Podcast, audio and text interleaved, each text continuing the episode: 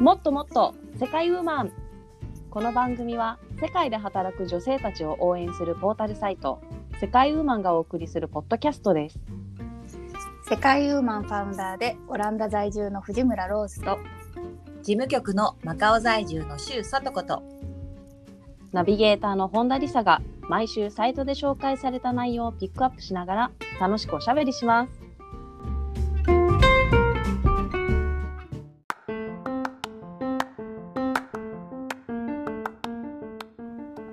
んにちは、本田理沙です。今回ももっともっと世界ウーマン楽しくおしゃべりしていきたいと思います。えーローズさん、さとこさん、よろしくお願いします。よろしくお願いします。す。はい、今回の、えー元になったコラムご紹介させていただきます。2019年2月13日、男の子2人を持つオランダ人ワーキングママに働き方、子育て、人生など聞いてみたというコラムですね。こちらはローズさんが書かれたコラムでしたよね。はい、そうなんですよ。うん、ね、もう2年ぐらい前うんうん。なんですけど、上の子、うんえっ、とローラ、まあオランダ語だとラウラなんですけど、えー長男9歳って書いてあるからね。うん、か誕生日遅いのかな。もう彼らも今は今や中学生ですからね。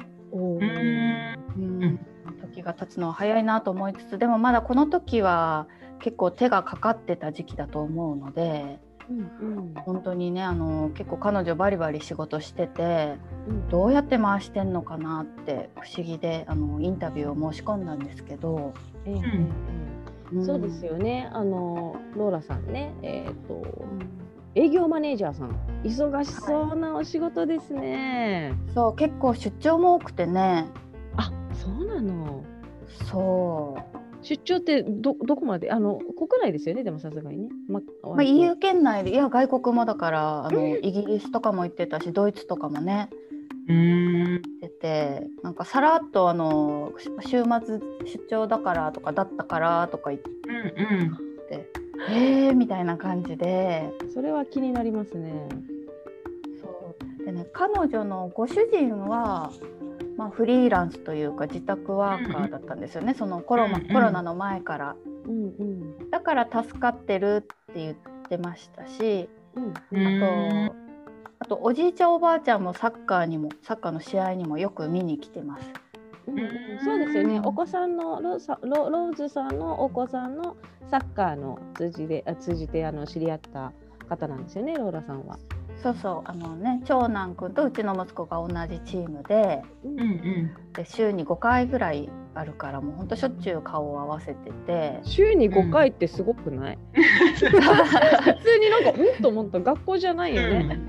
確そうですかにねで。もうあのプロプロ目指すコースなんでねさすがうん。あ忙しいんですよ。ーなるほど。でねうちは一人っ子でも結構大変だったんですけど、うんでねローランチは2歳下の男の子がいてその子もサッカーやってるんですね。うん同じチームで。どうやって？えっとだから年が違うからまた違うチームなんですけど、うんうん。だから2人分をマネージしなくちゃいけなくって。うんそうすごい。で仕事もフルタイムでやってて。そうですよね。ね。でやっぱりね、えっとキャキャリアをね、やっぱり積んでいくというか、なんかまあそれをね、あの手放さずにずっと子育てもしながらあの仕事をしているっていうのは確かに気になるところではありますよね。あとローラとローズってすごいなんか似てるからちょっと言い言い間違いそうになるんですけど。本当ですね 今気づきましたけどそうそうそう。ローラさん、ローズさん、そうね。ローラさんとローズさんね。結構仲良しなんですか、二人は。まあそう、うん、まあサッカーでいつも顔合わせてたんでね今はあの長男くんが違うチームに行ったのですっかり顔を合わせなくなりましたけど、えでもん。じゃあ何？そのローラさんとローズさんはあのお子さんのこのサッカーの時は必ず一緒に行くっていうことですか？その練習のところそうですね。まあ2年前は結構行ってましたね。やっぱまだ一人でちょっと行けなかったかな、うん。なので、まあ、毎回だいたい一緒に送っていってうんうんうん。うん。試合はねだいたいみんな見に来るんですよね。よっぽどうんうん。なんか用用事がない限りは。えでもその1日の練習ってどれぐらいの時間やるんですか？1時間とかですね。1時間とか1時間半なんでまあさっくりなんですけどでも回数がやっぱり多いから、そうね、週に5回は多いよね。うん毎日じゃんね普通に。ねそうそうほぼ毎日です。あの生活の中心がサッカーですね。ああ、そっかそっか。うんすいませんそそうちょっとサッカーの方が気になっちゃって気になっちゃって そうそうそう今回のはねあのワーワーキワーキングママの話ですもんねローラさんはね、はいどんな風に両立しているのしていたんでしょうかね。うん、だからだからそうですねあのご主人とか本当家族総動員でうんうん回してる感じでしたね、おじいちゃんおばあちゃんも両家の方が変わる変わる、うん。うんうんうんやっぱりこの実家の近くに住むみたいな感じごめんなさい実家の近くに住むみたいな感じでなんかうまく回すんですかね。そうですね多分ある程度近くだと思います。あでねまあ託児サービスとかもあるんですけどやっぱ高いんですよね。うん。うーんうん、だからもうできる限り家族で協力してうんうんうん。うまく回していくみたいな風に感じましたね。うーん。ねまあ、なんかみんな、ううんうぞ役割がさあるんじゃない？そのやっぱり家族で回していく場合だと子どもたちもさある程度やっぱり何かお手伝いしたりだったりとかママとかパパが忙しい時とかねきっとうんうんそういうのもあるんじゃないかなって、うん、思いますね。そうですよねでさとこさんとかりささんとかお子さん手伝ってくれますか？いいえ。いいえですよ。うちはもうこうやればできるよ、やってみようよみたいなもんなんかそういう促しをしたとしてもいやいいですみたいな感じの。ま全くそんなのはないですよ。うち もね残念ながら。うちはね食べるの好きだから料理はたまにやってくれるんですけど掃除とかはもうさっぱり散らかしてね、うんうん困るんですよね。確かにねうちなんかはまだちっちゃいんでねなんかもう犬みたいな感じですからちょっとお風呂入れてきてとか言ったら 犬みたいな感じですから。でもね男の子男の子ちっちゃい頃子犬っぽいですよね。そうそうそうそう。お風呂入れてきてって言ったらもうタタタタタって言ってこうピッて言って追い炊きを始めますなんだっけ？おおおなんだっけ？お湯を入れますみたいな。給湯を始めますみたいなので喜ん。で帰ってくるみたいな感じ。なまあそういう。うん。かわいい。そうそうね、でも手伝ってくれるんですね。一応はい、ねえ、かわいい。そうそうそう。そういう感じですよね、そう。あとでも旦那さんね。うんうん、うん。旦那さんね。確かに確かに。ポイントですよそこはうん。どうですか、お二人。こっち？いや、マカオ？いや、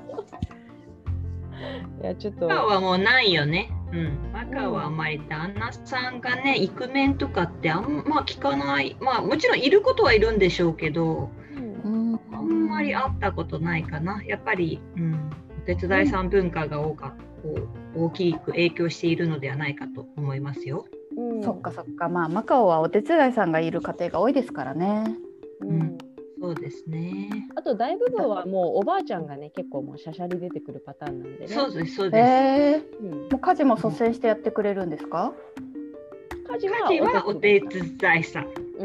お料理がおばあちゃん？で、えー子育てがおばあちゃん。そうそうそうそうそうええそうそう。だから誰でもできるのお掃除とかお料理とかはもうお手伝いさんで。うーん。がだいぶ違いますね。日本で。だいぶ違いますよ、もだってほら日本だとおじいちゃんおばあちゃんの教育のことなんてわからないでしょ？う。うん。うんうんうん。まあね。ね。うーん。だから分からないのに口出すなっていう時がたまにありますけどね。個人的には。時代は違うんだよみたいな時があるんですけど。やっぱありますよね。うん。はい。っていうのもありましたね。まあでもねねそう私たちみたいにねアジア圏からしたらこうヨーロッパのお父さんとかってもうもうイクメンの鏡でしょみたいな。ね、なんか男性このね育休制度をねなんか普通に取るようなあー環境が整ってると思いますからそういうところは羨ましいなと思いますけどね。でもあれですよね。欧米って意外と育休育休産休っていうのは短いですよね。あそうなんですか？そんなもん？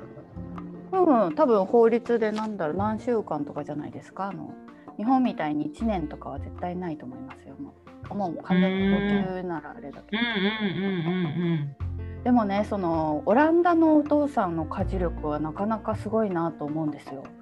うん。へえ。それどこで習うんだろうねうん聞きたい聞きたい習うんうねえどこで習うんだろうね。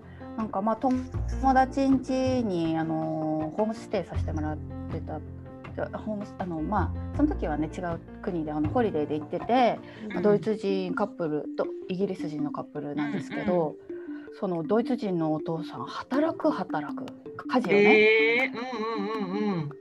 うん朝起きたらちゃんと食洗機に入れて やってなるるほど。うんうんうんうん。ご飯時になったらあのねなんか作ってくれるしへえ。買い物とかもね何々買ってきてとかいちいち言われなくても自分で買うものをはい把握してるんですよね。すごいなんてこと。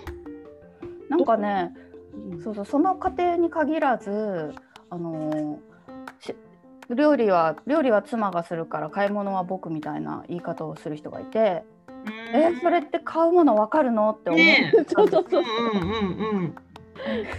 でそう買うもの分かるのって聞いたら別に普通のものだよみたいな感じで。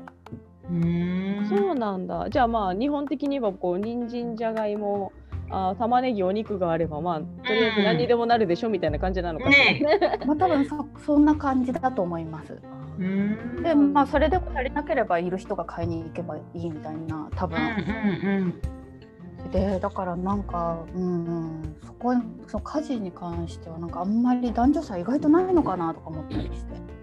羨ましいね、うんうん、でもねでもやっぱりあの子供が生まれるとパートタイムになるママは多いですね。うん。まあ、仕事辞める人。はい。うん、あのでもそのパうん、みんなすごい一斉にみんなで喋ったね今ね。三人同時に喋ったね。はいうん、話したね。そう、さとこさんからいきましょあ、まさか年功序列？やばい、笑ったらないけどねみたいになっちゃうじゃない。もうやめてくださいよ。ほら 何言うか忘れたじゃん、もうその。今、一緒に喋るっていうそうね話してて。そう。ね何忘れたよね。何何喋るか忘れパーたよ。トタイム、パートタイムの話だあよ。そうそう。パートタイムだとその今まで働いていた会社でパートタイムっていうそういうことができるってこと？それとももう職種を変えたり？あそういうことね。同じ会社の中で、そう。オランダってなんかあの、まあ、昔オランダも昔は日本みたいに、うん。正社員と、まあ、なんかパートタイムみたいに違いがあったんですけど、うんうんそうするとやっぱなんかいろいろ弊害があるってことでうん。ドイツの仕事だったらドイツ賃金パートタイムとフルタイムで給料一緒なんですよね。おー。時短みたいなんじゃなくてもう雇用形態が変わるんですね。そうですね、まあ、フルタイムとパートタイムって感じでフルタイムが、まあ、週に378時間かな、まあ、約40時間で、うんうんパートタイムだとそれがに足りなくても OK みたいな働き方だと思うんですけど、うんなるほどなるほど。うん。でもまあふ福利厚生的にはほぼ変わらない感じなのかな？でしょうね。なんかまあ、ね？うんうん。正社員でもなんかあの雇用の形式がまたあるみたいでそのうんうん。永久の contract とか。ああなるほど。なんかまあうんあのねこうレレオフされないようなとかいろいろあるみたいなんですけど、うんうんうん。でもそのフルタイムとパートなあパートタイムは賃金が同じらしいです。それはいいよね。うん、そういうフレキシブルだとねいいよね結構、うん。どっちもいいよね。うん、会社的にも。うん。だからあの子供と親があの一緒に過ごす時間がすごく多くなるので、うん。あの多分こオランダの子供の幸福度世界一、うんうんうん。そこにつながってるんじゃないかなって思いますね。うん。ね。ママママがきあのパートタイムになる人がいればたまにパパがパートタイムになる人もいて、ううんんうん。うん、だからそこはもう本当そこの夫婦次第とかううんうんですよね。うんあと公園とかもねパパが連れてきてるケースの方が多いと思います。えー、でパパも一緒に遊んでんの？ちゃんと見て。うん、うん、普通にうんパパが子供を連れてきて、まあ、遊具のとこでね、とかうんうんつつマカオでパパが子供連れて遊ばせてたらどんなイメージですか？偉いと思う。偉い。少ないですか？少ないですよ。偉い。まあ、ねそう、まず大体そのほら、基本的に子供と一緒にいるっていうのが、大体1位は多分お手伝いさんとか。あそうですね。あうん。で、ふ次はまあおじいちゃん、おばあちゃんあとはお母さんかな。お父さんはね、ダントツ低いんじゃない、まあ、最近は増えてきたかもしれないけど。うーんマカオの男性って低主関白なんですか？いや、低主関白では、ま、ないです。ないんじゃないかな、うん、って思うんだけど、うんなんかやっぱりそういうなんか子供たちの面倒を見るのはお手伝いさんいるじゃんとかおじいちゃんとかおばあちゃんいるじゃんとか、そうですね。あのそういうね、うんそういうなんか本当に僕がいなくても全然いいでしょみたいな。だだからもうそれこそねあのエピソードいくつで話したっけな。あのもうできないからそれはみたいな。それはやれる人がやるんでしょみたいな。あそうそうそう。もうそれはおばあちゃんとおばあちゃんのおおじいちゃんおばあちゃんの役割だからその人たちに任せればいいのよみたいな感じですね、はい。うんそっか。そこでそのマカオのあのできないって言っちゃう文化が出てくるんですね。そうそううんそうそう。そうそうそうそう。っていうところはありますね。うんっていうでもね、うんあの家族の人数が多いとまあ誰かが補えるけど、やっぱうん家族っていうかね、そうね。低いものがありますよね。うん、それはそうだと思うね。うんまあ、だからね、マカオは狭いからね、と、あと同じマンションのなんか別の階とかで住んでたりするパターンも結構ありますからね、マカオは。うんうんうん、だそうね。からやっぱ、やっぱあのー助けてもらえるようにそういう感じうんで済むんですかね。ううん、そうみたいよね。うんね賢いですね。うん、まあねそうですよね。でもなんかちょっとこう、日本人のお母さん視点で考えると、なんか、果たしてそれでいいのかな？みたいな。なんかあの、そうだよ、本当。うん、そうもうずーっとば罰が悪いよね、なんか。そうそうそうそうそう。うん私、生まれた瞬間から罰が悪いで結構来てたよ。というのは？もううちほらもうう上の子なんて生まれた瞬間からもう週の4日はおばあちゃん家にあのお泊まり、ね、寝起きしてたから。で週に3日うちにお泊まりに来るスタイルだったから。うん。そうそう。おばあちゃんがすごい面倒見たがるんですよね、孫のね。うんっていう感じだったりするからそこはやっぱりねあのそう思うと思うよ日本人のママとかあとはまあそれ以外ねそうやっぱり中華圏でうん、そういう慣れてないママはそれはそれは戸惑うし。そうね。そう、うん、でもやっぱりねでも振り返ってみると私はでもそういうところで戸惑うんだよねとかお友達に話をしたところででもみんなはでもいいじゃんそういうなんていうのかそれはそういう中華の生活なんでしょみたいなそれで助けてもらえなよっていう意見っていうかそういうふうになんか言ってもらえたから私は結構その心が楽になってっていうか。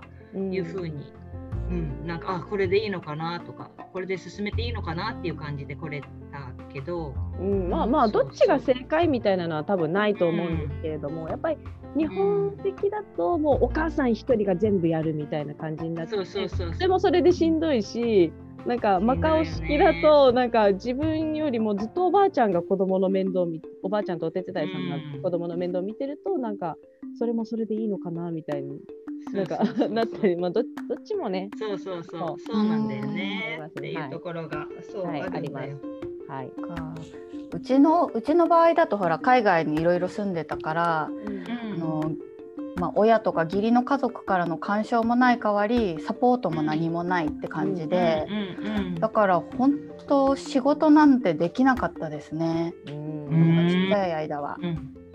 そうなんだってほら買い買い物だってね海外だと結構時間かかるじゃないですか。うんうんねなんか日本の食材が欲しい時とかも本当半日一日がかりでうんうん。できなかったけど。うんだからあれですね仕事復活したの子供が落ち着いて小学校高学年になってとか、まあ、中学生が見えてきてからうんうんな感じ。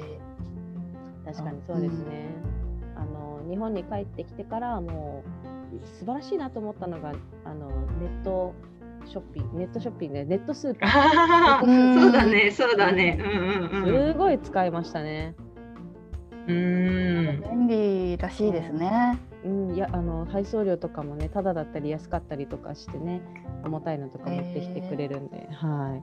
まあそうですね。なんでそうそうワーママあるあるとしてはやっぱりあれなんですかね。このまあマカオ的には、えー、とおばあちゃんと,、えー、とお手伝いさんに子供をがっちり預けて自分は働くっていうのがマカオあるあるそうですね、うん、だから産後4週間で仕事復帰とかみんな。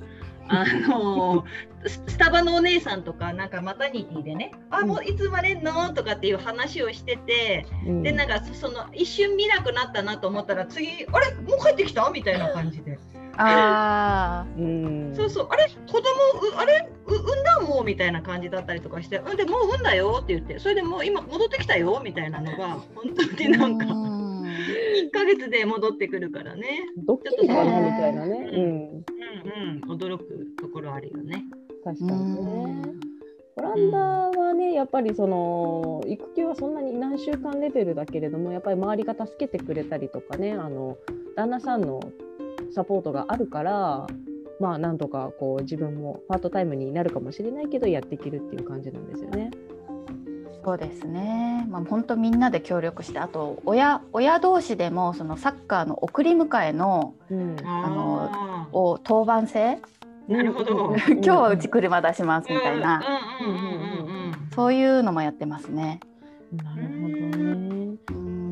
うん、やっぱ子供だけって行かせらないんですよね。まあ小学生ぐらいまでは。ううんうんだから誰か親っていうか大人がついていかないといけないから、うんうん親同士の協力っていうのもあるかも。そうだよね。うんでもそこでなんかネットワークができるとすごく助かるよね。なんか、うん、そうそうそうそう。ママ友パパ友のね。うんうん、そうそう、ちょっと気になりましたね、そのママ友、パパ友は、うんなんか結構いる方なんですかね、なんかオランダとかなんかはそうやってみんなで協力するってことは。まあそうですね、うん、できるだけ協力してって。だから家庭内もできるだけ協力するし、うん。そのまあ、コミュニティっていうか、うんうん。そういうのも協力しようって感じがあるかもしれないですね。なるほどね。うん、だからまあ結構個人主義ではあるので気づかれない言わ言わないと気づかれないこともあるけど、まあ、誰か今日、うんうん。あのね、今週の試合行けないから誰か乗せてもらえませんってあのうん親うん。親同士の WhatsApp のグループとかあってうんうん。聞くと絶対誰かが乗せてくれる。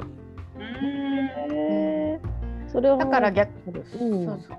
だから逆にあの私も時間がある時は率先して運転するし、うんうん。なるほど。うんそうそうボランティアとかもねやっぱうんうん。なんか、うん、自分がまあ普段できるだけやってだから必要な時は助けてもらえるみたいな。うんうんうんうん。あるかもしれないです。うんうん。なんかそのオランダってなんかあのー子供の数って多いんですか？一家族でなんかあの子供ってやっぱり2人ぐらいが基本なんですかね？それとも3人以上とか割と多いんですか？そうですねまあ2人3人ですかねやっぱ1人っ子は少ないですよね。あそうなんですね。うんなるほどなるほど。えーマカオも2人ぐらいですかね基本的には。そうかなそうかな一人っ子もでもいる感じするけどね。一人っ子多いですね。あのうん私のあのホンダ独自調査によるとですね、あの 独自調査どう、今のマカオ人のそのうん。アラサーの子。でこれから子供を産みますみたいな子は、なんかむしろうん。一人っ子でいいっていう人も割合的にはいますね。そうなんだね。うん。一人を大切に育てたいみたいな。まあリスナーの方向けなんですけども、まあマカオはね中国の一部なんですけども、あのまあ、中国もねもう一人っ子政策はもう解除されていて、うん、そうだもうね。一人じゃなくてもいいですしマカオはもうそもそもその一人っ子政策の政策対象になってないのでね別にうんいくらでも産んでもいいんですけれども、まあ、でもわ最近の若い子に関してはですね、まあ、一人でもいいかなっていう人が増えてますね。うんなんか中国中国もそうだって言ってたよ。やっぱり一人っ子政策終わったけど、うん今の若い子たちもやっぱりその産むのは一人でいいかなって言ってる人たちが多いんだって。あーなるほどね。うん、でもやっぱりあの男の子が欲しいっていう人もいますね。中国あそううん。うんちょっと知ってる人なんかはどうしても男の子が欲しくて。そんなへーね、産み分けとかいやまあ難しいと思うんですけどもなんか一生懸命こう漢方を飲んでですねああ、なるほど、あーなるほど。無事に男の子出産できましたっていう子がいました。そっかそっか。へはい、ねと。いう感じですかね。うんまあ、うんワーキングママ、まあ、こうん、まあ、そそうですね。女性がね、やっぱりこう働き続けてですね、こうキャリアを積んでいくっていうね、子育ての最中でもキャリアを積んでいって、まあ自分の人生をね、なんかまあ、うん回していくっていうか情熱を持ってこう回していくっていうところはね、私もなんかすごい素敵な考えだなとは思いますね。まあもちろんねうん。専業主婦もありだとは思います私個人的には。うんうん。ローズさんは専業主婦どう思いますか？あまあいいと思うんですけどすごい大変だから私はしたくない。だって家のこと全部でしょ？全部。全部だえよもう専業主婦してた時本当24時間年中無休営ですよ業だよね。そうそうそうそうそうそう。無限に仕事が湧いてくるから。今はまあね兼業だから。うん。うん。し仕事はあるからみたいな感じで。仕事してる方が楽しいしな、うん。でもそう社会のかん、うん、環境もありますよね。うん、社会大きいよね、やっぱり。それはあるな。このうん、サポート体制によるよ、本当に。なんか日本できついなって思うのは年齢制限、うん。年齢制限？うん、だってほらオランダだってこう辞めたりパートタイムになったりしてるけど、なんかちゃんとなんか条件に合えば仕事に戻れるんですよね。ちゃんとその年齢制あ限で年だからってあの、うん。た差別しちゃいけないんですよ。ーあ、そうだよね。うん、そうだよ。アメリカとかでも顔写真とかしゃ貼らないんですよね。うん、ダメだよね。国籍もダメだもんね。うん国籍とか、ジェンダーもダメだよね、確か。うんそうそうそうね私アラフォーですけど多分日本帰ったらもう年でピーって あのね職案とか行ってもそんなんか多分仕事決まらないんだろうなって気がしますけど、うん、確か確に。かにね。うん、マカオとかどうですか？マカオはね、どうなのかしら。一でも応、ねけうんうん、年齢制限は書いてあるには書いてありますよね、でも。うん、書いてあるには書いてあるけど、でも結構そのカジノとかね、マカオってカジノ産業が大きいですけれども、カジノのディーラーとかでも結構おばちゃんたちいるしね、おじちゃんとかおばちゃんとかいるし、うん、まあ結構、人どうなんでしょう。いや、実際のに厳しくない？いや、そもそも、うんあの、コネなんですよ、マカオの場合は。あ、それだ。就職が、はい。は はい。それだった、それだった。それだ、そうそうそう。そうなのそうそそれそう友達が紹介したとかなんかそう知り合いが紹介したとかで入るパターンがほとんどなんで、うん。なんかこううん求人を見てうん応募してくるっていうのはなんかあの少数派ですよねなるほそうだ、どねそう。だ。うんはいそうだ、そうだ。っていう感じですマカオは。あーあでもオランダもそうかも。なんかまあほらコロナとかでも、うんうんうん。あのねちょっとあのクビになっちゃった人とかいるんですけど、うんそうんうん。サッカーチームの親御さんから、うんあのちょっと自分の事務会社閉まることになりました。なんかありませんかってメッセージが来ててびっくりした。なんて返したらいいんだろうね。もねそれオランダでは結構普通み普通みたいでそうんのやっぱコネっていうか紹介ではいはいはいうんうん。うん紹介されることあるみたいで。うんうんうんだからチャンスがあればってことだよね。チャンスがあればうん掴みに行くっていう、そういうのはでもいいよね。なんか気にしなくていいっていうか、シェアできる体制ってすごくいいと思う。ね確かに、うんでその会話が今のに会話がさ日本人同士だったらあお察ししますみたいな感じになっちゃう もうその途端でんみたいな。既読スルーになっちゃいそう。そうそうそうそうだね。ななんて返せばっていう。えはいはい、確かに。なりますよね。はい、あでもいいですね。なんかあればみたいな。うん今んとこないけどとかなんか普通に返せそうですよね。そうそう。普通に前向きっていうか、うんうんうんね、なかったらまあ仕方ないけどあったらね、うんぜひぜひっ声て感じにうん声かけてってことだもんね。うんん。それはいいな。うんうん、いいよそういうのがやっぱり。うん。いいですね。はい、というわけで、まあ、ちょっと、はい、あのいろいろ話してきたんですけれども、え今回のですね、えー、とコラム振り返ってみたいと思います。えー2019年2月13日、男の子2人を持つオランダ人ワーキングママに働き方、子育て、人生など聞いてみたというコラムをもとにおしゃべりしてみました。えーまあ、結構いろんな情報が出てきて楽しかったなと思います。えーこあの今後もですね、まあ、コラムをもとに話していきたいと思いますので今回は、えーご挨拶をして終わりにしたいと思います。ではローズさんからお願いします。はい、えー世界ウーマンファウンダーの藤村ローズとえー世界ウーマン事務局の周里子と。本田理沙がお送りいたしました。ありがとうございました。ありがあとうごございました。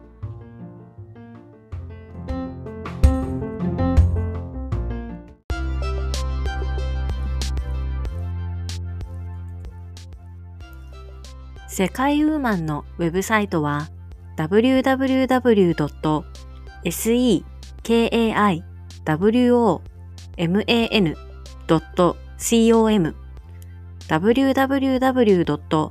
世界ウーマン .com です。エピソードの詳細欄にも URL を記載しています。取り上げてほしいトピックなどございましたら、世界ウーマンサイトのお問い合わせフォームからお寄せください。それではまた次回をお楽しみに。最後までお聞きいただきありがとうございました。